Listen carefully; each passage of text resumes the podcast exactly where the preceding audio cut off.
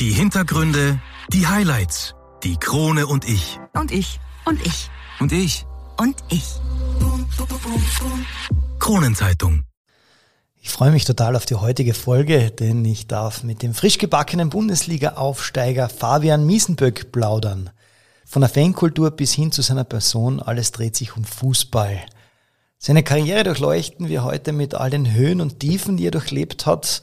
Auch wichtige Wegbegleiter kommen zu Wort. Und letztendlich schildert er die letzten Wochen, die mit dem Aufstieg der SK Austria Klagenfurt in die Bundesliga sicherlich ihren Höhepunkt gefunden haben. Also viel Spaß mit Folge 13.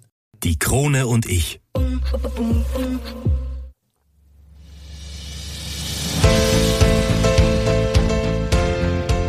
Einwürfe der erste Sportpodcast der Kärntner Krone.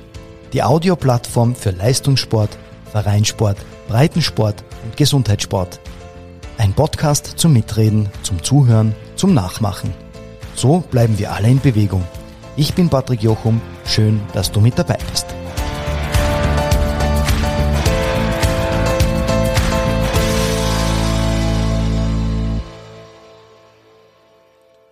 Ja, das Runde muss ins Eckige. Denn es geht heute, beziehungsweise es dreht sich heute alles um König Fußball. Dazu begrüße ich äh, einen waschechten Klagenfurter bei mir im Studio. Fabian Miesenböck, schön, dass du da bist. Hallo, Servus, danke für die Einladung. Dein Aufstieg mit der Austria Klagenfurt in die erste Bundesliga ist in Kärnten ja kaum an jemanden vorbeigegangen. Hat ja nicht nur die Titelseite unserer Kronenzeitung geschmückt, aber dazu kommen wir später noch. Ähm, warum glaubst du, ist Fußball so beliebt? Ja, ähm, ich glaube, weil Fußball einfach für jeden Menschen auf der Welt ist, ähm, egal ob der jetzt reich ist, arm ist, äh, jeder geht ins Stadion, ähm, alle wollen ja, Fußball sehen und jeder lebt das wirklich mit und Fußball verbindet und ja, da gibt es keine Grenzen, glaube ich. Das Fußball, das wir kennen, ist erst in der zweiten Hälfte des 19. Jahrhunderts in Großbritannien äh, entstanden und gilt ja mittlerweile ja als erste oder als beliebteste Mannschaftssportart. Ähm, ja, in Österreich war ein ganz ein wichtiges Jahr 1924, denn da war Österreich der erste kontinentaleuropäische Staat mit einer Liga für Berufsfußballer. Sehr cool. Mittlerweile ist ja Fußball so beliebt, dass es fast in jedem Ort eine Fußballmannschaft gibt. Ähm, vielleicht reißen wir gleich zu Beginn einmal ein bisschen die Regeln an. Äh, aus deiner Sicht als Profi, was sind so die Grundregeln, die es beim Fußball gibt? Die Grundregeln, ja. Das Runde muss ins Eckige. So ist es. Also über die Regeln machen wir uns jetzt eigentlich nicht so viel Gedanken. Ich glaube, das lernt jeder von klein auf. Natürlich hast du einmal im Jahr so eine, eine Weiterbildung, wo sie die neuen Regeln erklären. Für uns ist entscheidender, was der Trainer sagt vom Spiel. Und ja, dass wir halt nicht immer abseits stehen. ja, abseits genau das Schlagwort, auf das ich gewartet habe. Ähm, ab wann ist es gleiche Höhe und ab wann ist es dann wirklich abseits? Es darf einfach kein Körperteil vorm Gegner sein, ganz einfach. So, also in, in, der, in der gegnerischen Hälfte, eh klar. Und natürlich ist auch ausschlaggebend ähm, der Abspielpunkt vom Mitspieler. Kommen wir vielleicht äh, zum Foulspiel. Ähm, dieses übertriebene Foulspiel, wenn ich da jetzt dran denke, Neymar ist so ein Kandidat, bei dem ich mir schon oft gedacht habe, ähm, der, der muss ja sofort auf die Intensivstation bringen, wenn der so schmerzverzerrt am Boden liegt und äh, dann äh, plötzlich ein Minuten danach ein unglaubliches Freis, äh, Freistoßtor schießt. Äh, wie siehst du das? Warum ist dann immer so lange Unterbrechung? Ja, man muss dazu sagen, oft ähm, bei Fouls oder wenn du gefault wirst, ähm, nutzt du auch die Zeit, dass du mal wieder durchschnaufen kannst, dass der Puls wieder runterkommt, weil du kannst auch nicht 90 Minuten durch, durchsprinten. Ähm, wenn dir der Gegner richtig trifft mit einer Grätsche oder so, dann ist klar, dass du liegen bleibst, aber manchmal ist das auch taktisch für dich selber einfach, dass, ja, wie gesagt, oben kommst wieder. Ich vergleiche das immer gern mit dem Handball, weil ich komme aus dem Handballsport und äh, bei uns ist es so, wenn du jetzt zwar nicht niedergegrätscht wirst, ja, aber ähm, ich sage einmal, es passieren doch das eine oder andere harte Foul und du am Boden liegen bleibst, musst du verletzungsbedingt raus und dann für drei Angriffe, erst dann darfst du wieder äh, aufs Spielfeld kommen. Das ist für einen Schlüsselspieler und wenn ich das jetzt an, also jetzt möchte ich nicht mich mit Neymar vergleichen, aber ähm, für, für jemanden, der ja fixer Bestandteil ist, ähm, doch eine, also man über, was ich damit sagen möchte, man überlegt sich zweimal, ob man liegen bleibt, ähm, wäre das vielleicht so eine Regelerweiterung, eine mögliche, dass man sagt, okay, nicht nur jetzt an draußen behandelt werden und dann bei der nächsten Gelegenheit rein, sondern dass man da vielleicht irgendwie ein Limit schafft? Ja, könnte man sich überlegen, auf alle Fälle. Ähm, aber ich glaube, da haben sie ja gerade ähm, die Regel geändert. Also wenn du jetzt wirklich verletzt wirst und der Gegner kriegt die gelbe Karten, dann brauchst du auch nicht mehr rausgehen. Ah, okay. Aber ja, also ich sage jetzt so, die Fußballer, es gibt wenige, die ähm, sich drin behandeln lassen und rausgehen. Also die machen das schon intelligent oder clever, kurz bevor der Physio vielleicht reinkommt, dass wieder aufstehst und sagt, äh, es ist alles super, danke, es geht weiter. Ah, okay. Steckt also definitiv was dahinter. Ähm, weg von den, den Fouls und äh, von, von der Regelkunde. Ähm, kommen wir vielleicht, großes Thema ist natürlich die Fankultur. Gerade in Zeiten der Pandemie waren ja Geisterspiele gang und gäbe und das war sicherlich für viele Fans ein wahres Horrorszenario. Ähm, wie sehr hat man die Fans bei den Spielen vermisst? Ja, extrem. Also ich muss sagen, egal wie viele Zuschauer da jetzt im Stadion sind, wenn es 1000 sind, 3000 oder ja, war schon vor 40.000 gespielt, ich sage, jeder Zuschauer ist da wichtig. Ähm, auch wenn er negativ runterschreit, äh, motiviert dich das trotzdem, pusht dich trotzdem und du gehst über deine Grenzen drüber und ja, es hat wirklich war eine schwierige Zeit jetzt ohne Zuschauer, aber umso fröhlicher oder glücklicher sind wir, dass sie jetzt wieder zurück sind. Bleiben wir vielleicht gleich bei den Fanclubs. Ähm, hat man da als Spieler Kontakt und wenn ja, wie weit geht dieser? Also gibt es da vielleicht ein Ereignis, irgendwas Besonderes, das du schon live miterlebt hast? Ja, ich sage mal so, es wird immer mehr, glaube ich, ähm, durch diese sozialen Netzwerke, Facebook, Instagram und so weiter. Ähm, die Fans scheinen sich auch nicht davon, die anzuschreiben. Ähm, so haben wir übrigens Kontakt aufgenommen, ja? Genau, ja, stimmt. Äh, also ich muss schon sagen, es gibt äh, anstrengende auch, die was dann wirklich äh, jeden Tag die ähm, ja, schon fast belästigen und dir schreiben. Aber es gibt ganz liebe, die wirklich immer folgen und auch in negative Zeiten dann dir ähm, trotzdem äh, alles Gute wünschen und ähm, ja, einfach hinter dir stehen und das ist schon wichtig. Ja. Vielleicht die Frage, welcher Club, bei denen du tätig warst, hat eigentlich die besten Fans? Wenn man so sagen kann. Also ich glaube, die größte Fankultur war sicher, in, wo ich in der Slowakei war, bei Spartak drin, aber also das war wirklich ja, überragend. Ähm, wenn ich zurückdenke, wenn wir Europa League gespielt haben oder Quali gespielt haben, da war das Stadion ausverkauft mit 20.000 und ja, da ist das ganze Stadion mitgegangen. Das waren halt wirklich Ultras, so wie sie Rapid da hat und ja, das ist natürlich schon ein Wahnsinn. Dann. Bevor wir zu deiner Karriere kommen und äh, zu dem Aufstieg mit Austria Klagenfurt, möchte ich nun wie so oft auf die Kinder ein bisschen eingehen. Ähm, ab wann glaubst du, sollten Kinder mit dem Fußball anfangen, um eben Profis zu werden? Also ich kann nur von mir sagen, ich habe angefangen mit vier Jahren zum Fußballspielen. Ähm, Doch so früh, okay. Bei FC Kärnten damals bin ich schon mit meinem Bruder halt mitgegangen, der ist vier Jahre älter wie ich, aber der hat auch, ich glaube mit fünf oder so Fußballspielen angefangen. Aber das ist immer schwer zum sagen. Der eine entwickelt sich früher, der andere später, aber ich glaube, äh, umso früher du anfängst, desto leichter wirst du dann tun. Wobei das noch lange nicht heißt, dass du, wenn du mit vier Jahren jetzt Fußballspielen anfängst, dass du dann Profi wärst. Ich glaube, das ist ein, ein langer und harter Weg mit Up and Downs und ja, ich wünsche es jedem. Ich glaube aber, als Kind wirst du nicht nur Fußball im Verein gespielt haben. Ähm, wie bist du so ein bisschen aufgewachsen? Äh, hat da doch ein bisschen so dieses äh, polysportive, eine polysportive Ausbildung mitgewirkt, dass du sagst, okay, äh, ich habe jetzt was weiß ich, Landhockey, ja. Basketball, Rugby, was weiß ich, alles ausprobiert im Hof, oder? Also Landhockey, da bist du schon ja? richtig gelegen. Also wir haben jeden Tag, glaube ich, wir sind vom Training heim und sind dann noch raus auf die Straße und haben Landhockey gespielt mit den Freunden. Ähm, ja, wir haben eigentlich alles gemacht, Tennis gespielt, Basketball, war nicht so meins, da bin ich ein bisschen klein dazu, aber, aber ja, wir haben, glaube ich, jede Sportart getestet und ja, es hat einfach riesen Spaß gemacht. Du kannst wie ein Kind sein können, wenn man einen, einen super Freundeskreis gehabt und ja, war wirklich lustige Zeit.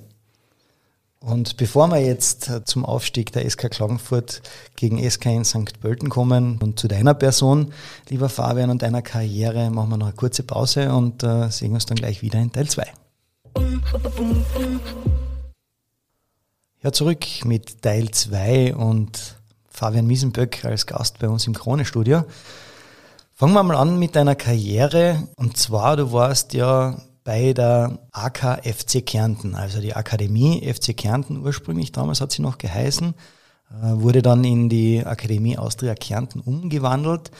Und dann kann man sagen, ähm, sozusagen mit 18 war dann der, oder in der U18 war dann der erste große Schritt, ähm, wo du dann in die Akademie von Austria Wien gewechselt bist. Äh, wie war das? Das erste, mein Wien ist nicht gerade um die Ecke, äh, das erste Mal weg von zu Hause. Äh, wie ist es da, da dabei gegangen? Ja, am Anfang war es wirklich nicht leicht. Ähm, ja, einfach eine neue Stadt, eine Riesenstadt. Also habe schon länger gebraucht, dass ich mich dort eingelebt habe. Ähm, habe natürlich das Glück gehabt, dass mein Bruder auch dort gewohnt hat und der hat mich natürlich unterstützt. Aber es hat zu der Zeit, wo ich dort war, kein Internat gegeben oder so. Also ich habe da mit meinem Bruder zusammen gewohnt und habe selber schauen müssen, wie ich mal zum Training komme. Ähm, ja, aber ich glaube, dass es mir schon viel geholfen hat, dass ich in jungen Jahren schon weggegangen bin und auf die eigenen Viers abstehen müssen und ja, es kommt mir jetzt, glaube ich, zugute. Du bist ja dann äh, von der Austria Wien nach Bahndorf, also Regionalliga Ost, gewechselt für eineinhalb Jahre. Ähm, ist ein bisschen näher als Klagenfurt, Bahndorf, oder? äh, wie ist es da, da gegangen? Ja, war eigentlich eine schöne Zeit. Also, wir haben eine super Truppen gehabt damals, Regionalliga. Wir wollten damals unbedingt aufsteigen. Ähm, ja, es hat sich dann nach eineinhalb Jahren den Vertrag dann aufgelöst, weil es einfach nicht mehr gepasst hat mit Trainer und so weiter. Spielen immer mehrere Faktoren zusammen. Und ja, dann habe ich eigentlich nicht gewusst, wie es weitergeht, muss man ehrlich sagen. Habe mich dann mit meinen Eltern zusammengesetzt und Papa hat gemeint, ich soll jetzt einen Beruf lernen anfangen oder mal mhm. was tun, was für mich gut ist, fürs weitere Leben. Was wäre das für ein Beruf gewesen?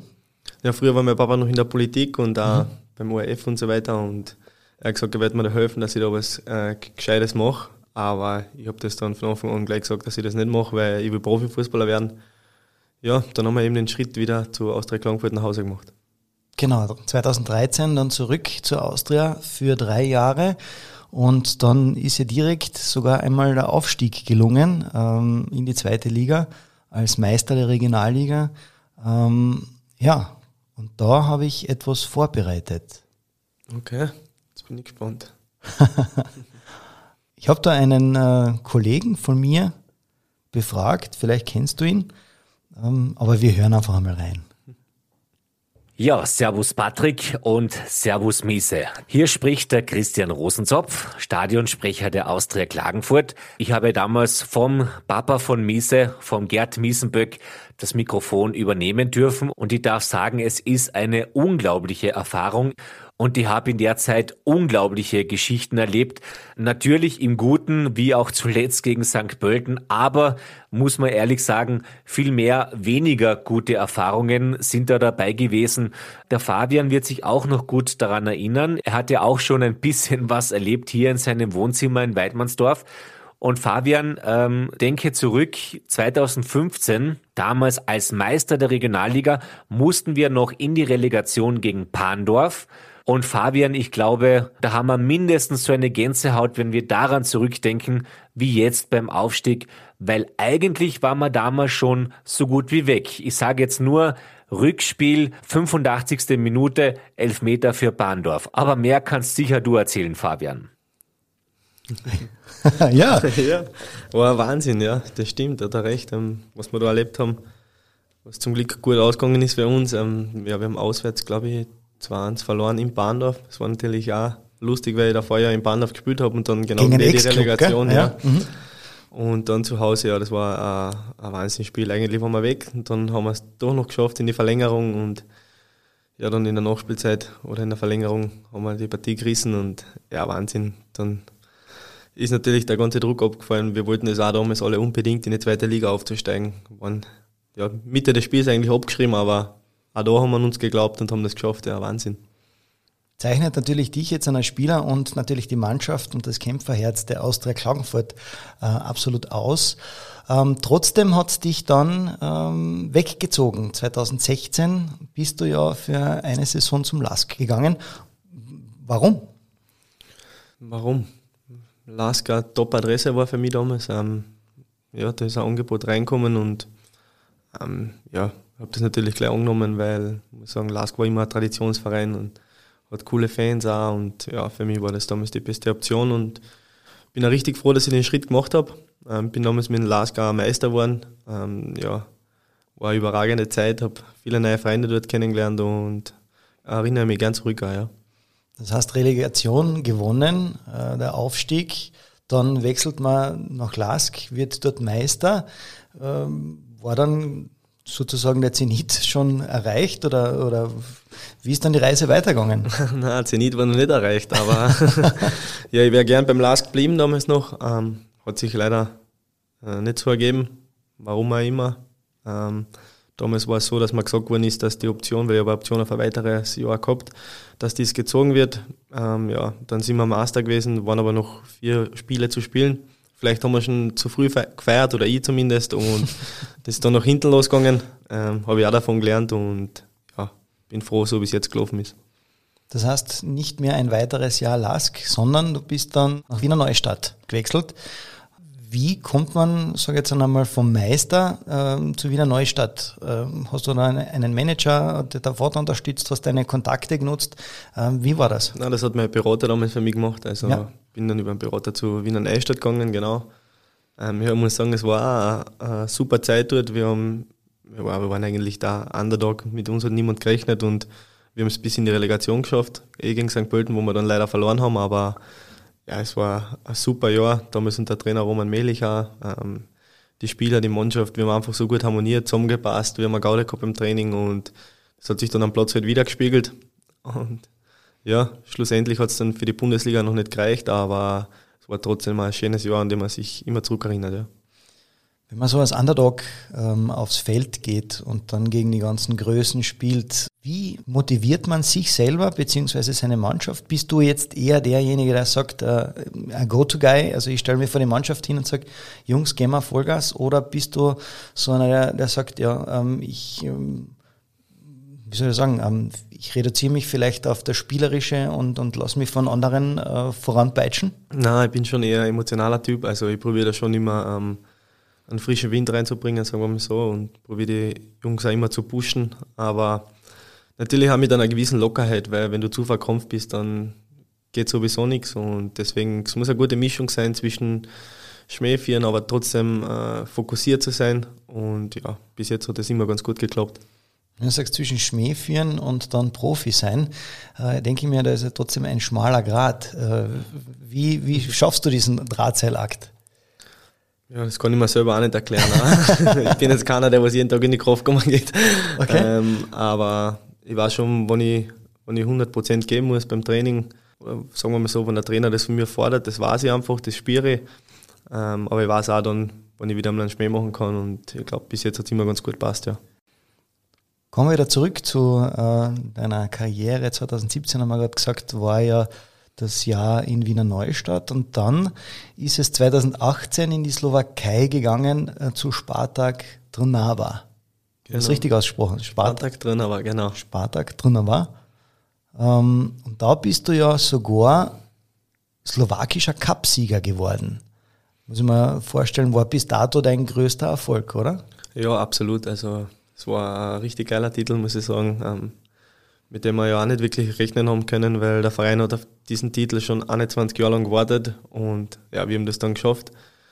Äh, habe im Cup wirklich eine gute Leistung gebracht, muss ich sagen. Ich glaube, in sieben Spielen fünf Tore geschossen, im Finale getroffen und ja, das war wirklich ein Wahnsinn. Die Fans haben uns gefeiert dort. Und in der Slowakei ist das halt alles noch ein bisschen anders. Die leben den Fußball noch mehr wie wir zum Beispiel in Österreich. Also da kannst du nach so einem Erfolg gehst durchs Einkaufszentrum und musst einmal 50 Fotos machen. Das ist dort so, die leben das wirklich und ja, war ein schönes Erlebnis, ja. Wie kommt es dazu, dass du von Wiener Neustadt dann in die Slowakei wechselst? Ja, ich war dann ähm, ablösefrei, weil ich nur ein Jahr Vertrag habe bei Wiener Neustadt und ja, das ist dann finanziell einfach schwieriger geworden, weil sie da zurückgeschraubt haben bei Wiener Neustadt. Und ja, mein Berater hat das dann gemacht. Ähm, ich habe gar nicht gewusst, eigentlich, was auf mich zukommt, weil zur Slowakei überhaupt keine, keine Verbindung gehabt, überhaupt keine Ahnung gehabt, was da ist. Und wie ich da das erste Mal hingefahren bin und das Stadion und so weiter gesehen habe, habe ich mir gedacht, huh, das ist aber jetzt eine andere Liga. Kann was. Und dann gleich in dem Jahr wird man Cupsieger. Äh, wenn du die Saison noch einmal Revue passieren lässt, ähm, wie, war, wie war da das Auf und Ab? War ähm, das ein Verein, waren die eher im Mittelfeld, eher unten, eher oben? Nein, die sind also äh, genau das Jahr davor, bevor ich da hingekommen bin, waren die Meister in der Slowakei. Ähm, ah. Und ja, dadurch haben wir auch international gespielt, haben Champions League Quali gespielt, das haben wir dann gegen ich glaube, Roter Stern Belgrad äh, in der dritten Runde da so ausgeschieden. Sonst hätten wir in Salzburg das Playoff gespielt. Mhm. Und dann sind wir eben über diese Champions League Quali dann in die Europa League Gruppenphase gekommen. Und ja, es war ein Wahnsinn. Also ich bin von der zweiten Liga in Österreich und auf einmal habe ich in der Europa League gespielt. Das habe ich selber nicht so ganz glauben können, aber es war wunderschön, ja. Wenn ich zurückdenke, wie ich mein Debüt gefeiert habe in Istanbul gegen Fenerbahce, da waren, ich glaube, 40 oder 46.000 Zuschauer im Stadion. Wahnsinn. Zuvor habe ich noch bei Wiener Neustadt gespielt vor 1000 Zuschauern, also da hat sich schon, da ist einiges passiert in dem Jahr, ja. Wenn du sagst internationale Ebene und zweite Liga in Österreich, wo ist da der Unterschied? Wie merkt man das? Ja, das Ganze rundherum einfach. Ähm, wir sind zu den Spielen geflogen in Privatjet damals, das hat der Verein uns so zur Verfügung gestellt. Es war einfach dieses Gefühl, ja, da bist du dann wirklich Profi oder bist richtig angekommen und ja, wenn du gegen Fenerbahce, Anderlecht oder solche Vereine spielst, äh, ist natürlich auch Wahnsinn, ja. Was geht dann da durch den Kopf normalerweise? Also wenn ich das erleben dürfte, äh, dann, dann äh, sage ich mal so, kenne ich es maximal von der Playstation. Ja? Und äh, du erlebst das live am, am Platz. Wie, wie erlebt man das? Also ich denke mal, man, erstens einmal, man spielt sich selber oder auf der Playstation und dann äh, geht es gegen, äh, gegen so Größen wie äh, Istanbul. Ja, mir ist genau gleich gegangen wie dir vorher eigentlich. Also ich war extrem weit davon weg. Äh, habe mir das eigentlich nicht erträumen lassen können damals. Ähm, aber ja, ich habe das probiert eh mit Lockerheit wegzumachen. Probiert so wenig nervös zu sein wie möglich. Ähm, natürlich nach einer Zeit kommst du da rein, dann denkst du darüber nicht mehr nach. Aber und außerdem bist du da in so einem Flow drin, wo du das gar nicht so checkst. Ich glaube, erst jetzt dann nach einer Zeit, wenn du zurückdenkst, denkst du, hup, eigentlich habe ich da schon was Cooles erreicht. Ja stelle mir sehr spannend vor. Und ähm, ja, ich glaube, das muss, weil wir gerade vorher von Kindern, wann sie anfangen sollen, um Profis zu werden, ich glaube, das kann nur ein, ein, Kinderwunsch sein, der da in Erfüllung gegangen ist, oder? Ja, absolut. Also ja, mein Kinderwunsch, also mein Traum war eigentlich immer, in der österreichischen Bundesliga zu spielen. Ähm, Habe ich mittlerweile auch schon geschafft, aber ich glaube, das andere ist noch einmal äh, Stufen her. Ja. ja, internationale Beteiligung ist natürlich immer sensationell. Mhm. Und dann trotzdem nach diesem einen Jahr in der Slowakei zurück nach Österreich, wieder Bundesliga. Ähm, Mattersburg war dann deine Station. Dort war es nicht so prickelnd, oder? Nein, war nicht so prickelnd. Ja. ähm, wann war das? Im März 2020 hast du sogar einen Blinddarmdurchbruch gehabt mit einer Not-OP. Ja, genau, ja. Das war aus dem Nichts, ja. Da war genau mitten in der Corona-Zeit. Da war ich aber noch in Mattersburg und ja, war am Vormittag noch ganz normal laufen, am Nachmittag noch einmal trainiert und am Abend um 11, 12 habe ich leichte Bauchschmerzen gekriegt. Ja, das ist dann in der Nacht extrem geworden, es hat nichts geholfen, habe Medikamente genommen, es hat nichts gebracht und ja, dann habe ich die Rettung rufen müssen, bin dann ins Krankenhaus und ja, nach einer längeren Untersuchung haben sie dann festgestellt, dass schon allerhöchste Eisenbahn war, den Blinddarm zu entfernen, ja. Wie lange dauert das, bis man dann wieder äh, genesen ist? Ja, es hat bei mir leider schon eine Zeit gedauert. Also hat der Arzt da damals gemeint, es dauert zwei, drei Wochen wieder, bis ich zum Lauftraining, mit dem Lauftraining starten kann. Aber bei mir hat es schon fünf, sechs Wochen gedauert. Warum weiß ich nicht, aber ja, bin froh, dass das jetzt wieder gut ist. Also man kann wirklich sagen, du hast die Schattenseiten des Fußballs kennenlernen dürfen, ähm, denn es stand ja der Konkurs vor der Türe. Ähm, und auf einmal geht es nicht mehr weiter. Man ist vereinslos. Wie hast du das erlebt? Ja, also es war sicher die schlimmste Zeit bis jetzt in meinem Leben. Ähm, bin damals, es war glaube ich im Juni, wo das Ganze passiert ist oder angefangen hat, bin dann eigentlich im Urlaub heimgefahren und ja, dann drei Wochen später oder so hat es geheißen, den Verein wird es nicht mehr geben, es hat sich erledigt.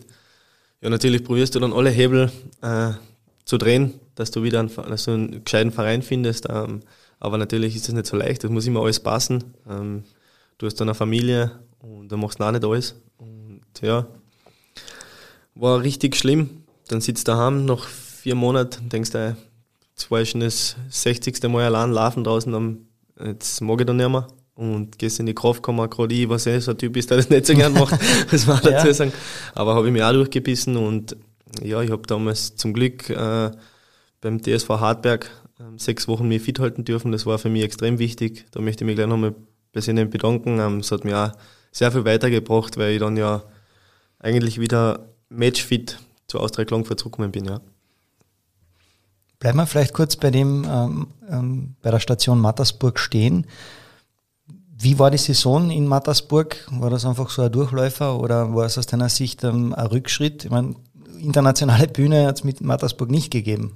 Nein, ich habe mich eigentlich gefreut damals, ähm, jetzt in der österreichischen Bundesliga Fuß zu fassen, aber im Nachhinein betrachtet war es vielleicht der falsche Schritt für mich. Ich hätte auch ein, zwei andere Angebote gehabt, aber habe mich damals für, für Mattersburg entschieden. Aber im Nachhinein ist man halt immer gescheiter. Aber das ganze Jahr, die ganze Saison war für mich sehr durchwachsen. Hm, habe nie auf meiner Position spielen dürfen, habe immer als linker Verteidiger gespielt, das was ich eigentlich gar nicht bin, wo ich mich einfach nicht wohlgefühlt habe. Ähm, ich glaube, das haben die Leute gemerkt, das habe ich auch selber gemerkt. Und ja, aber für mich ist das jetzt schon abgehackelt. Ich muss sagen, bin froh, dass ich es wieder zurückgeschafft habe und ja, jetzt heißt es weiter Gas geben.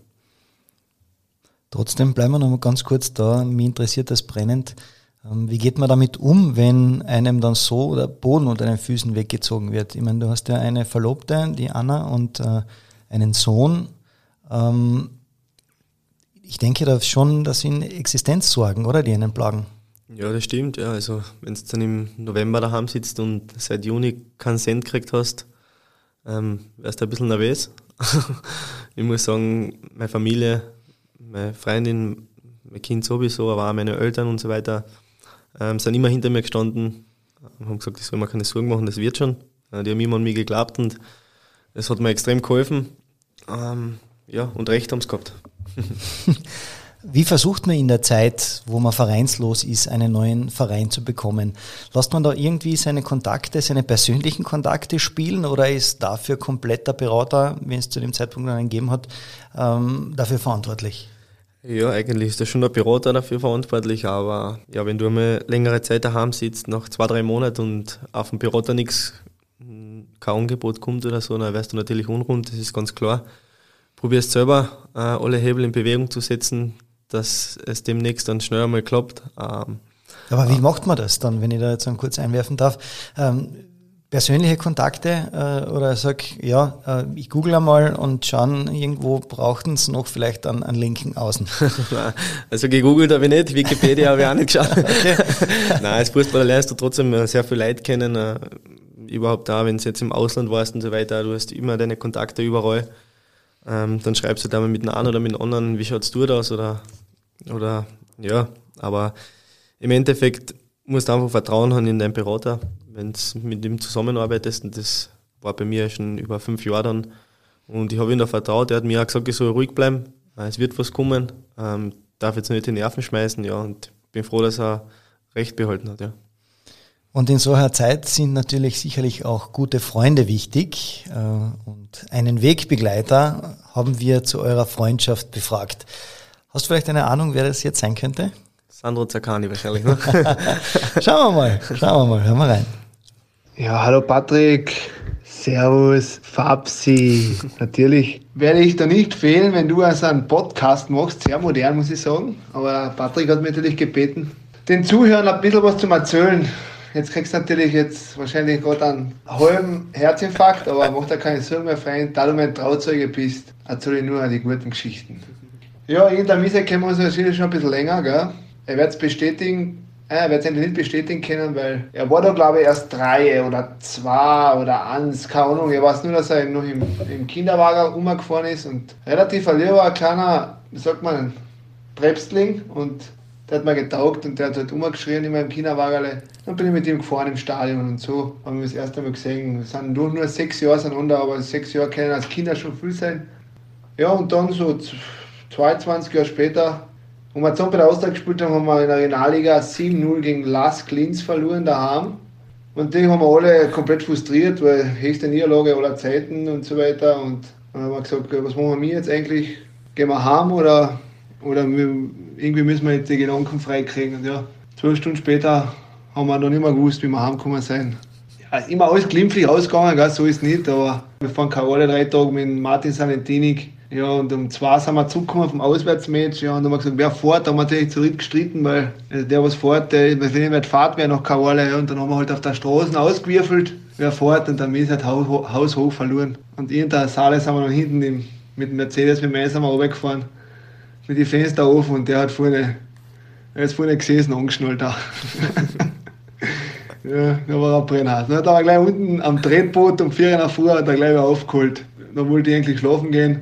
Schön, weil ich habe eben 90 Minuten gespielt, mich ist aber verletzt, letzte Partie, mich ist ja immer meistens verletzt oder, oder krank oder, oder Haarschneiden oder irgendwas hat er immer, oder Finger oder Zahn gebrochen oder immer irgendwas.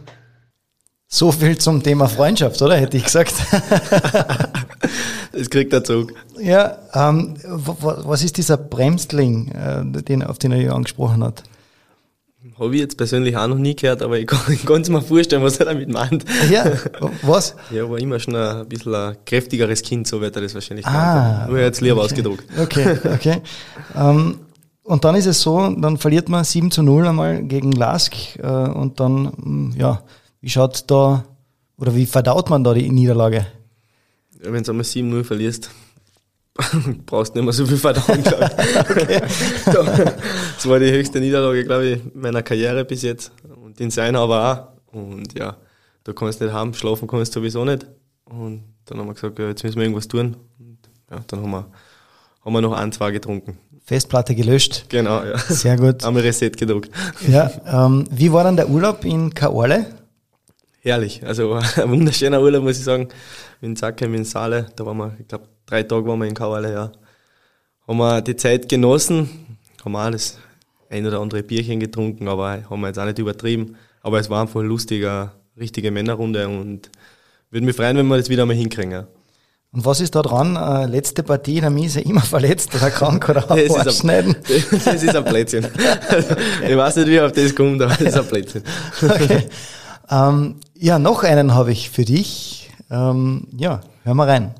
Ja, hallo Patrick, hallo Misse, da spricht der Sale. Zuerst einmal Dankeschön für die Einladung in den Podcast. Ich habe mich irrsinnig gefreut darüber.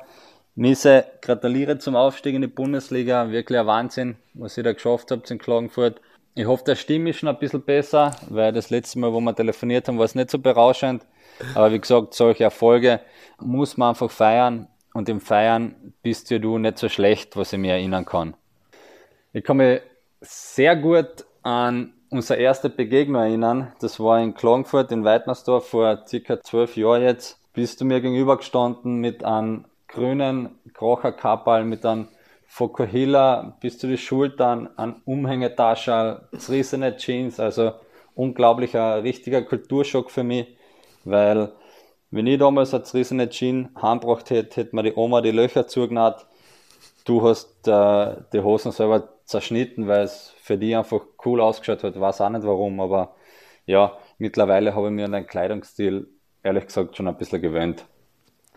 Was mir noch einfällt, ähm, ist der erstes Auto, äh, VW Cabrio, mit dem wir im Winter einmal ausgefahren sind, was sehr, sehr gescheit war im Nachhinein. was da genau passiert ist, werde ich der Misse dann erzählen. Aber ich kann nur so viel dazu sagen, dass der Papa danach eine irrsinnige Freude gehabt hat mit uns. Der Misse war ja doch sehr oft bei mir in der Wohnung und hat sich deshalb auch sehr gut ausgekannt, schon wo was ist. Und was er als erstes entdeckt hat, war das Nachschladel, das immer sehr gut gefüllt war. Und mir ist vorgekommen, immer wenn er da war, war das Nachschladel leer. Das war Wahnsinn. Und selbst wenn einmal nichts drin war im Nachschladel, hat er mal heimlich mein Nutella-Glasel ausgelöffelt. Ähm, ich weiß aber nicht warum, aber das kann ich sicher eher erzählen. Ja, von der ersten Begegnung, äh, scheinbar in der Akademie habt ihr euch kennengelernt, oder? Genau, ja. Ja, mit Krocher, Kapal, Fokuhila und zerrissene Jeans. Die zerrissenen Jeans hast du immer noch. Ähm, wir werden es am Foto sehen. Das stimmt, aber mittlerweile schon weniger. Mittlerweile, okay. Ja, ähm, du hast wirklich damals selbst zerschnitten, einfach weil Trendsetter, oder wie ist das gekommen? Das ist ein Blödsinn. Das stimmt ja gar nicht. Ähm, habe immer schon gern zerrissene Jeans angehabt, da muss ich da recht geben. Habe den, den Style einfach von der Mama mitgekriegt, glaube ich, genauso wie der Bruder. Und ja, wir wollten immer im Trend sein, vorne dabei sein und ja, äh, war der eine oder andere vorbei dabei, muss man ehrlich sagen. super, gefällt mir auch die Geschichte mit dem äh, ersten VW Cabrio. Äh, der erstes Auto, äh, der VW Cabrio, äh, im Winter die Ausfahrt gemacht. Was ist da passiert? Es war Wahnsinn damals, ja. Meine Eltern haben mir das gekauft, einen dunkelblauen VW Cabrio, es war herrlich. Ja, und im Dezember irgendwann einmal sind wir, habe in Saale abgeholt haben gesagt, fahren wir eine Runde. ich weiß nicht, ich glaube von die City erkannt oder so. Und es hat extrem schnell angefangen. Wir natürlich auf Lässig haben wir das Fetzen doch aufgemacht. und ja, uns nichts dabei gedacht, ja. Und ich glaube, ein paar Tage später oder so bin ich wieder in die City Arcade gefahren.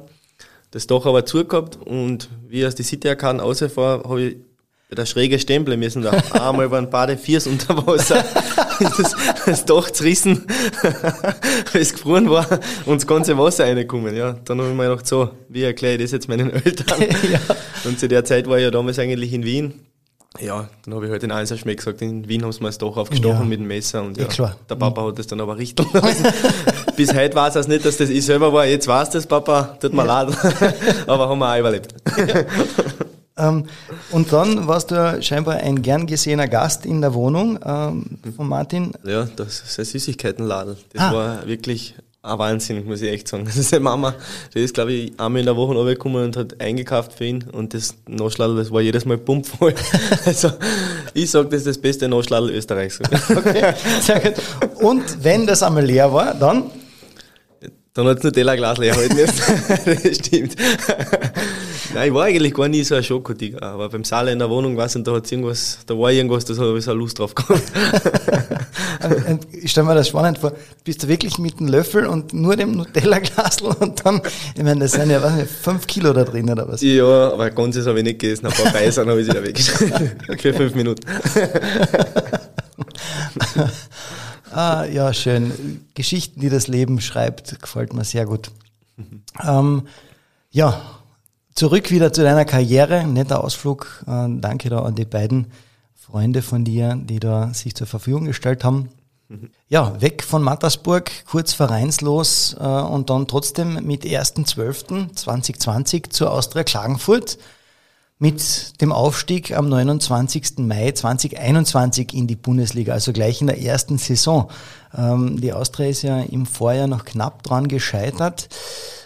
Heuer hat man eigentlich auch nicht mal richtig damit gerechnet, dass man eigentlich die Chance noch überhaupt bekommt, um in, die Relegation zu kommen. Wie hast du die Zeit bis zum Aufstieg erlebt, als dann klar war, dass du im letzten Moment doch in der Relegation mit dabei bist?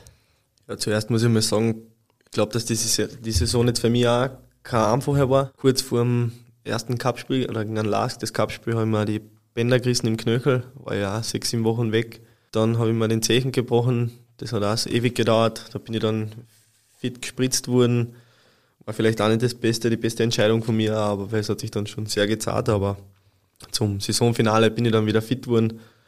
Und ja, gut ist ausgegangen, muss ich auch sagen. Ich bin froh, dass mich der Verein da so unterstützt hat, weil auch nicht selbstverständlich ist, weil ich eben nicht wirklich viel trainieren können über längere Zeit, aber sie haben meinen Rücken gestärkt und ich glaube, ich habe ihnen das auch teilweise zurückgezahlt kann man sagen, absolut, dass du das äh, ihnen zurückgezahlt hast. Kommen wir zum Highlight, zum Aufstieg.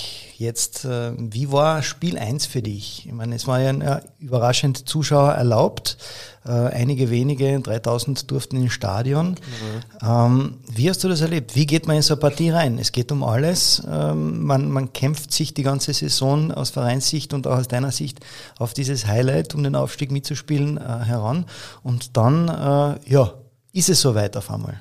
Ja, es war wirklich ein Wahnsinn. Also ich muss sagen, in der letzten Partie, wo ja Wacker dann verloren hat, war es für uns wirklich, wir haben das am Spielfeld selber nicht mitgekriegt, muss ich ehrlich sagen. Also war das dann wirklich eine Überraschung. Ab wann ah, weiß man es dann? Wir haben das wirklich erst nach einem Spiel erfahren. Also wenn, ich mir die Videos jetzt noch einmal anschaue, wie, wo wir gegen Rapid gespielt haben und der Schiri dann abpfeift und das hat eigentlich noch keiner gecheckt, der was am Platz gestanden ist. Ähm, ja, dann war es natürlich umso schöner. Ähm, ja, und dann die Relegation. Natürlich war ein bisschen Nervosität dabei, aber es war jetzt schon meine dritte Relegation. Also ein bisschen Routine habe ich mhm. schon gehabt. Kennst du schon aus? ja, mhm. genau. Und ja, diese erste Partie da haben das 4 zu 0 jetzt gegen St. Pölten, das war wirklich eine, eine sensationelle Leistung von uns. Also da ist jeder über sich hinausgewachsen, muss ich sagen. Und ja, genau sowas haben wir gebraucht, um das dann doch noch zu schaffen. Auch auswärts, muss ich sagen, haben wir sehr diszipliniert gespielt. Ich war auswärts, obwohl wir schon die erste Partie 4-0 gewonnen haben, trotzdem nervöser wie vor der ersten Partie. Aber ich denke mir, ähm, vor so einer Entscheidung, du weißt, das sind zwei Spiele, ja, die dann im Endergebnis über Aufstieg oder Verbleib in der zweiten Liga entscheiden. Jetzt denke ich mir, als Spieler Hat man da mehr Druck, ähm, wenn ich jetzt dann sage, vor Spiel 1 da jetzt dann reinzugehen, beziehungsweise wenn ich so einen großen Druck habe, weil spielen müssen ja die Spieler, ja? der Trainer kann nur die Aufstellung machen. Ja? Aber wie geht man damit um, dass man sagt, okay, jetzt ist äh, Money Time, ähm, es geht um alles. Was sagt dann der Trainer da? Ja, ich glaube, dass der Trainer da gar nicht mehr so viel sagen braucht, weil die Mannschaft selber wollte es unbedingt, jeder einzelne Spieler wollte es und das hat man gemerkt, wir waren extrem fokussiert. Also wirklich motiviert. Der Trainer hat eigentlich fast schauen müssen, dass er ein bisschen einen Spaß bringt, dass wir nicht zu verkrampft sein und dass wir trotzdem einfach Fußball spielen, äh, weil es ist ja trotzdem nur Fußball sozusagen. Fällt in dem Moment vielleicht ein bisschen schwer, überhaupt die ersten paar Minuten, Nervosität, wieder Zuschauer da. Aber ja, das haben wir richtig gut gemacht. Ja. Kann man das wirklich so ausblenden und äh, da gehst du aus diesem Spielertunnel raus und äh, zum Aufwärmen vor der Partie. Ja, das muss ja ein unglaubliches Feeling sein, oder? Ja, extrem. Also beim Aufwärmen selber bin ich jetzt noch nicht, bin ich nicht nervös. Ähm, es kommt dann kurz vorm Anpfiff, also ja, beim Einlaufen und aber ich glaube noch spätestens nach ein paar Minuten, wenn du die ersten zwei, drei Ballkontakte gehabt hast, ist das weg und dann bist du voll konzentriert und voll da. Voll da war es ja, 2 zu 0 zur Halbzeit. Das zweite Tor, dieses Tiki-Taka, da denkt man, da spielt nicht der Zweitligist gegen einen Erstligist, oder? Das stimmt, ja. Man muss sagen, also in dem Spiel ist wirklich, ja, jeder über seine Grenzen hinausgegangen. Also es war wirklich ein Wahnsinn. Wir haben so einen guten Fußball gespielt. Es war, glaube ich, für jeden richtig schön zum Anschauen. Ich habe viel Feedback gekriegt, also es haben sich viele Leute gemeldet und haben gesagt, boah, es war wirklich eine überragende Leistung, was ihr da gemacht habt. Und ja, also auf die Leistung, jetzt haben wir uns die Latte sehr hoch gesetzt und da müssen wir jetzt dann eine Saison wieder anknüpfen. Dann steht Spiel 2 an mit 4 zu 0. Das passiert ja nicht allzu oft, dass man 4 zu 0 führt und schon gar nicht in so einem entscheidenden Spiel. Mit dem 4 zu 0 im, im Rücken geht's dann nach St. Pölten. Wie war die, Anreise bzw. die Vorbereitung auf das Spiel, vielleicht auch dann in der Kabine? Gibt's dann irgendwie, es ist doch nicht äh, die gewohnte Heimkabine, man kommt da in ein neues Stadion. Äh, wie sieht das aus? Ja, die meisten haben das Stadion trotzdem schon gekannt. Ähm, es ist ein Spiel wie jedes andere, haben wir uns gesagt. Wir müssen einfach 100% geben. Wir müssen laufen, kämpfen, fighten um jeden Ball. Haben wir gesagt, wir verlieren keine Zweikämpfe und wir, die werden uns kein Tor schießen. Das war unsere Einstellung. Und jeder so, jeder pushen. Das haben wir uns, glaube ich, vor dem Spiel circa 200 Mal gesagt. Und ja, genauso sind wir dann auch aufgetreten, muss ich sagen. Also es war wirklich, wirklich super verteidigt von uns. Natürlich war schon klar, dass wir nicht wieder zu 20 Chancen kommen. Aber ja, wir wollten das einfach unbedingt schaffen ich muss sagen, vor dem Spiel war ich extrem nervös. Also zu Hause, wo wir das 4-0 gehabt haben, war ich nicht so nervös, weil du, du hast ja schon den Aufstieg in der Hand gehabt, aber es war noch immer nicht fix. Und der Deckel war noch nicht drauf. Genau, gell? und das ist eigentlich der, ja, da machst du ja selber einen Druck und das ist eigentlich das Schlimmste. Aber ja, zum Glück haben wir das drüber gebracht. Ja. Vielleicht, ich stelle mir das immer so spannend vor, ähm, oder ich stelle mir das eigentlich nachdem ich selber viel Auswärtsfahrten miterleben durfte, ihr seid ja einen Tag vorher angereist. Genau, ja? Ja. Ähm, wenn man so in diesem Modus, man richtet zu Hause sein Pinkel zusammen, ja, ähm, und dann trifft man sich mit der Mannschaft zur Abfahrt. Wie schaut da die Kommunikation im Bus aus? Wird da Film geschaut oder tut man Karten tippeln oder was macht man eigentlich? Weil nach St. Pölten ist ja doch, bist du doch vier, fünf Stunden im Bus unterwegs. Ja, genau, bis fünf Stunden sind wir gefahren. Nein, also da ist jetzt noch nichts von einer Anspannung oder so. Also da ist jeder eigen, der eine hört Musik, der andere schaut eine Serie am iPad und ich habe mit dem Rusko immer gewürfelt, mhm. weil da vergeht die Zeit am schnellsten. Und ja, also gleich wie vor jedem anderen Auswärtsmatch eigentlich. Da hat es jetzt nichts Besonderes gegeben. Ne? Und kein einziges Mal wird irgendwie das 4 zu 0 angesprochen?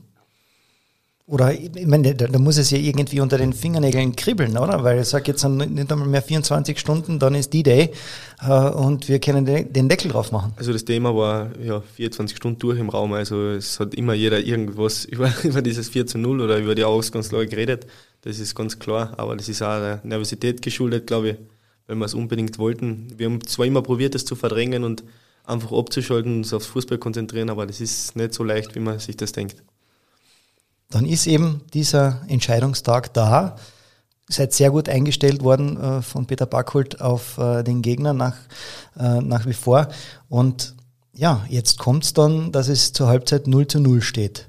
Das ist eigentlich schon mehr als die halbe Miete. Dann geht es weiter und sagen wir mal so, die letzten zehn Minuten vom Spiel, wie hast du die miterlebt? Ja, ich war extrem nervös, muss ich sagen. Ähm, wobei meine Kollegen schon gesagt haben, jetzt beruhigt dich mal bitte, wir sind 4-0 vorn, es sind nur mehr 10 Minuten zu spielen, das schaffen sie nicht. Weißt du? Aber ja, ich weiß nicht, ich habe mich da so eingesteigert, ich wollte das unbedingt und ja, ich bin wirklich überglücklich, dass das so gut ausgegangen ist, dass wir da noch ein Tor geschossen haben und die insgesamt mit 5-0 schlagen, ist natürlich ein Wahnsinn. Ja, und diese letzten zehn Minuten wollen wir natürlich auch wissen, wie die aus der Betreuersicht sich angefühlt haben. Das wollen wir natürlich wissen. Und da hören wir jetzt einmal rein. Das Trainerteam war völlig fokussiert. Wir haben nicht einmal über irgendeinen Aufstieg geredet, noch ein 4-0 oder irgendwas. Erste Halbzeit 0-0, das war schon einmal sehr wichtig, weil dann kriegst du als Spieler, wenn du warst, bis an 4-0 vorne in der Halbzeit, noch mehr Brust und dann willst du einfach das erleben. Und ich habe den Jungs auch vorher beim Aufwärmen vorher gesagt, äh, wo wir zusammengestanden gesehen, stellt euch 10 Sekunden, stellt euch, ihr müsst euch das vorstellen, Jungs, wenn wir das halt schaffen, egal wie, was dann los ist. Und für das laufst du und kämpfst du und machst du dann alles. Habt ihr das wirklich so gemacht? Kann man sich das dann wirklich schon vorstellen beim Aufwärmen? Ja, das stimmt. Ja, das war mal wirklich ein Kreis gemacht. Der Zack hat uns kurz zusammengehalten und hat das gesagt. Ich habe gerade Gänsehaut gekriegt, weil das waren genau die Worte, was er damals äh, im Kreis gesagt hat. Und ja, man kann sich da so reinversetzen. Es hat jeder Spieler von uns schon einmal so einen, vielleicht nicht so einen Riesenmoment, aber schon einen ähnlichen Moment erreicht. Und ja, das ist einfach so, sind so Glücksgefühle, die was du dann ja, spüren darfst. Und ja, das, das haben wir alle hingearbeitet, ja. Und dann endlich der Schlusspfiff. Ähm, was geht da ab? Ja, das ist ja unbeschreiblich. Das ist so wie, zuerst kriegst du einmal eigentlich gar nicht mit, was du jetzt da eigentlich geschafft hast. Man darf nicht vergessen, Austria Klagenfurt ist ein richtiger Traditionsverein. Der war jetzt ewig weg vom Bundesliga-Fußball und wir haben das geschafft, dass wir die wieder nach oben gebracht haben das ist jetzt für mich noch immer ein bisschen unreal, wenn ich denke, dass wir nächstes Jahr da zu Hause gegen WRC im Derby spielen oder gegen Rapid, Salzburg, Austria, Lask, wie sie alle hassen. Ähm, ja, Wahnsinnsgefühl ähm, und freue mich schon richtig, freue mich schon richtig drauf, ja. Vielleicht noch mal ganz kurz zu diesem Abschluss, äh, zu diesem Schlusspfiff. Ähm, kann man da wirklich sagen, äh, jetzt schaue ich nur, wen ich als erstes umarm oder äh, direkt den Schiedsrichter oder schnappe ich mir da den Ball oder schneide ich da ein Stück vom Rasen aus? Was mache ich? also zum Schiedsrichter bin ich mir sicher nicht gelaufen. Ball wollte ich auch keinen mehr sehen. ich bin einfach eingelaufen, eingelaufen mir ja jeden umarmt, der was mir entgegengekommen ist. Äh, das geht dann vorbei wie ein Film eigentlich. Also du bist so auf Adrenalin, du hast so erfreut, du könntest in dem Moment die ganze Welt umarmen.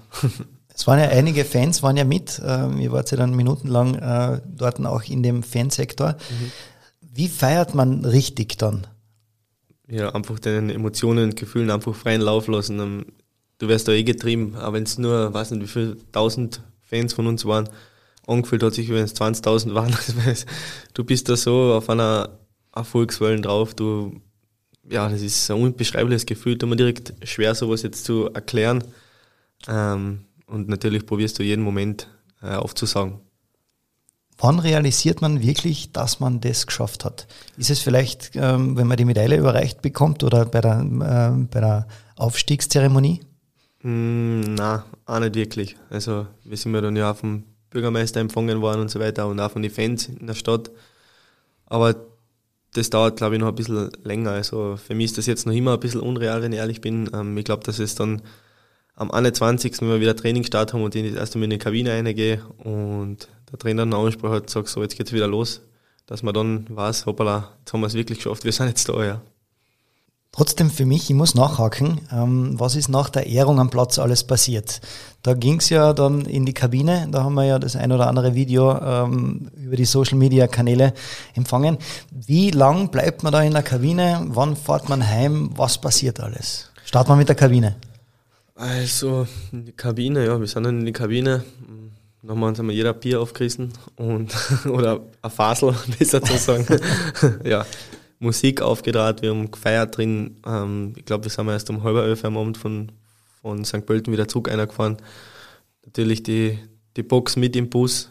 Wir haben fünf Stunden im Bus durchgesungen, deswegen hat der Saale früher gesagt, ob ich die Stimme schon wieder habe. Ja, ähm, ja es, die ganze Mannschaft, das war einfach äh, komplette Partystimmung. Also wie wenn jetzt Mallorca, der Megapark war bei uns im Bus, glaube ich. Also ja, wir haben wirklich die Sau rausgelassen. Ich glaube, das haben wir uns verdient. Es war ja am Spielfeld, hat man gesehen, Trainer Peter Backholt mit der Bierdusche.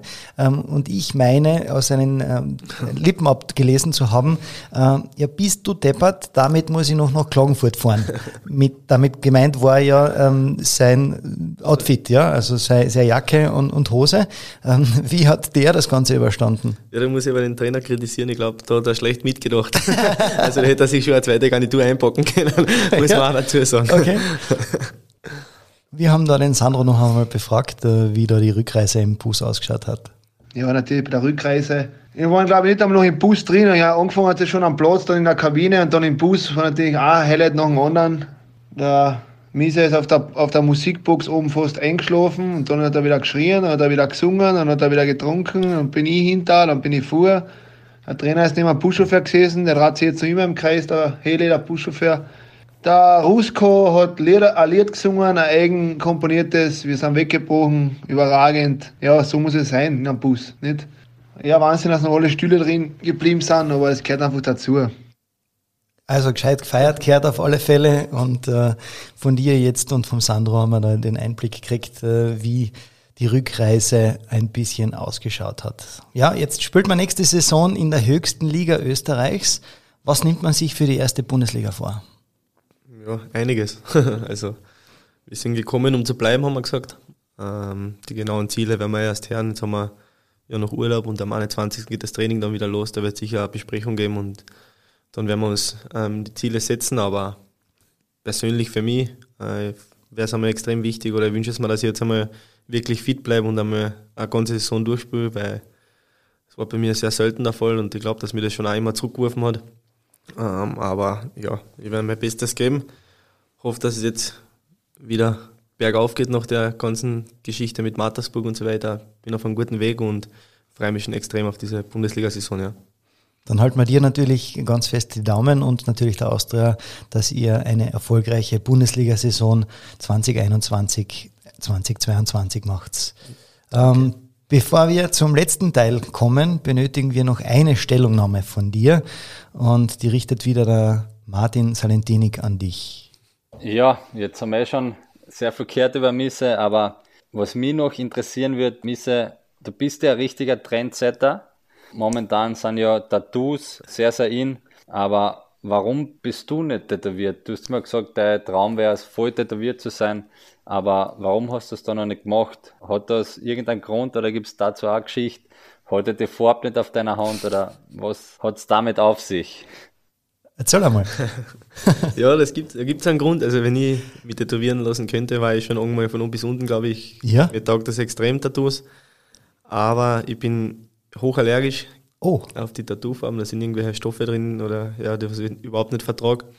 War zum Glück damals so gescheit, bevor ich mir das Tattoo machen oder machen lassen wollte, hat meine Mama gesagt, geh zum Hautarzt und lass die austesten. Das habe ich gemacht und dann haben sie so verschiedene Cremen halt auf meinen Rücken geschmiert mit äh, gewissen Wirkstoffen und ja, nach zwei Tagen habe ich so ein Loch im Rücken drin gehabt, weil ich so extrem allergisch darauf war und war froh, bin froh, dass ich das nicht gemacht habe, sonst war ich jetzt wahrscheinlich auch, hätte ich nur mehr einen Arm. Okay. Nichts Schlechtes ohne auch was Gutem. Ja, gut, dass du das vorher gemacht hast. So ist Danke der Mama. Danke der Mama. ähm, jetzt sind wir schon fast am Ende und wir kommen zum letzten Teil, zu Teil 3 und das ist abschließend die fünf Spitzen der Krone. Kannst du damit etwas anfangen? Na, bis jetzt nicht. Noch nicht. Okay, dann erzähle ich dir ganz kurz, worum es geht.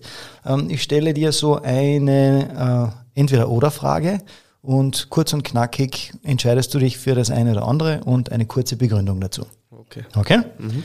Dann starten wir. Kopfball oder Freistoßtor? Was ist dir lieber? Freistoßtor. Warum? Mm, weil ich zu klein bin fürs Kopfball.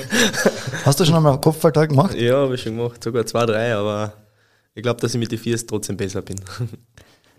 Mein bester Gegner am Spielfeld bis dato war? Der Skrittel von Fenerbahce Istanbul. Warum war er der, Beste? Ja, Innenverteidiger, Liverpool-Legende, also es war schon ein Wahnsinn, gegen den am Platz zu stehen. Und warst du erfolgreich gegen ihn? Zu Hause haben wir 1-0 gewonnen, ja. also war er erfolgreich. Mein schönstes Erlebnis. Die Geburt meines Sohnes. Einmal im Leben möchte ich. Einmal im Leben möchte ich heiraten, aber nicht öfter. Und das möchte ich den Zuhörern noch sagen. Ich wünsche euch alles Gute. Ähm, ich hoffe, diese ganze Geschichte mit Corona und so weiter ist schon bald vorbei. Ähm, sind wir auf einem guten Weg. Schaut, dass rauskommt, die Kinder zum Fußball bringen oder auch zum Eishockey spielen oder Tennis spielen. Ich glaube, Sport ist extrem wichtig und ich wünsche euch dafür alles Gute. Ja, dann sage ich danke, lieber Fabian, dass du bei uns im Studio zu Gast gewesen bist. Danke gleichfalls, danke. Ja, am 21. Juni ist der Welt-Yoga-Tag und zu diesem Anlass dürfen wir Tanja Grazer bei uns im Studio begrüßen. Sie ist Yogalehrerin aus Klagenfurt und wir werden gemeinsam in die Welt des Yoga eintauchen.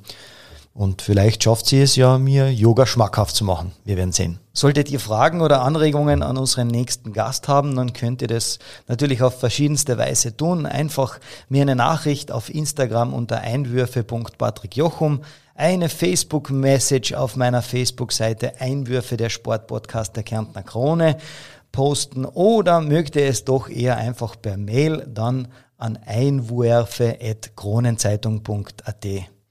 Ja, wenn euch der Podcast gefallen hat, die heutige Folge gefallen hat, dann äh, abonniert gern unseren Podcast von der Kärntner Krone und ich sage danke fürs Zuhören und wir hören uns.